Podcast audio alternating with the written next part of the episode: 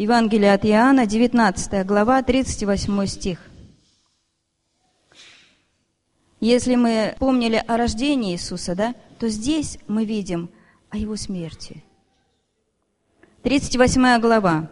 «После сего Иосиф из Аримафеи, ученик Иисуса, но тайный, из страха от иудеев, просил Пилата, мы помним, что Иосиф пришел к Пилату просить тело Иисуса Христа,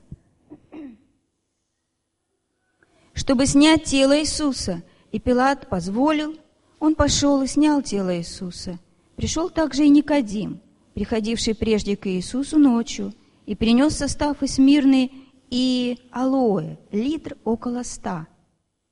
Итак, они взяли тело Иисуса, обвили его пеленами и благовониями, как обыкновенно погреба, погребают иудеи. На том месте, где он распят был, сад. Саду гроб новый, и в котором еще никто не был положен. Там положили Иисуса ради пятницы иудейской, потому что гроб был близко. Иосиф из Аримафеи. Вот эта вот гробница, которую, в которую положили Иисуса, это был гроб, который был Иосифа из Аримафеи. Он приготовил его для себя. И по всем законам того времени – Иисуса должны были похоронить как злодея. В общей яме, возможно, даже в Гиене. К югу от Иерусалима было такое место, скверное, нехорошее, Гиена. Злодеев, э, которых распили на кресте, их хранили там. И Иосиф, который из Аримафея, он увидел эту нужду, и он отдал свой гроб – Э, такое, такое э, вообще погребальное место, которое было у него, могли позволить себе только очень состоятельные люди. Очень. Из императорской семьи, э, которые могли позволить себе вот высеченное в каменной стене или, или в скале. Этот человек был очень богат и влиятелен в городе и в обществе. И он так почтил своего Господа, отдал ему свой гроб. Он увидел нужду в этом.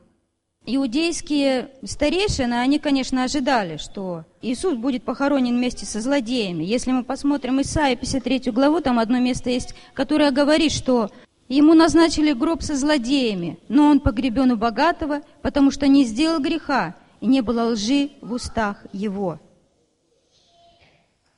Это исполнение пророчества Ветхого Завета. Это слава Божья – его собирались бросить в открытые погребальные ямы, гиены, к югу от города, куда обычно сбрасывали жертвы распятия. И тело бы просто было съедено дикими животными. Иосиф, получив разрешение снять с креста тело Иисуса, он начал готовиться к погребению. Потом пришел Никодим. Мы видим этого Никодима, да? Это тоже был очень влиятельный человек, высокого звания, да? Он был начальник э, местной синагоги.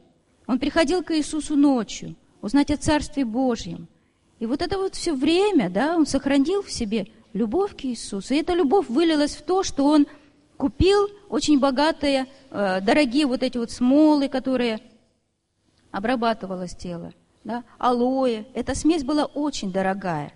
А 100 литров – это было вообще целое состояние, которое он купил для того, чтобы помазать тело Господа своего. Потом мы видим, что Иосиф еще купил такую ткань цельнокройную. Написано, что он э, пеленали его, да? Это была очень дорогая ткань, потому что если мы вспомним Лазаря, который был э, похоронен, он воскрес, он был э, закручен э, лентами из материала. И вот эта вот цельнокройная, вот эта вот ткань, она была очень дорогая. Иосиф, Иосиф из Аримафея, он купил эту ткань. Да? Он потратил большие деньги для того, чтобы купить эту ткань. Никодим потратил большие деньги. К тому же они занимали очень высокое положение в обществе. Они были тайными учениками Иисуса Христа. И то, что они открыто пришли к Пилату, попросили, Иосиф попросил тело Иисуса, да? то, что они пришли, они бережно очень взяли тело Иисуса Христа, они его набальзамировали, да, а, а, обкрутили, как полагается у евреев. У евреев вообще в еврейском народе очень э, уважительно относятся к телу Иисуса. Если, например, взять вот по отношению к нашим, да, рус, я не знаю как, ну, я думаю, это отличается, потому что они понимают, что тело, человеческое тело, это образ Божий. Образ Божий. И этим они показали большое уважение к Иисусу и свою любовь. То, что они открыто пришли к Пилату, это было очень опасно не для их жизни, конечно, а для их репутации – если посмотреть исторические данные, легенды, которые они говорят, то они все потеряли. Ну, насколько это правда. В Библии этого не сказано.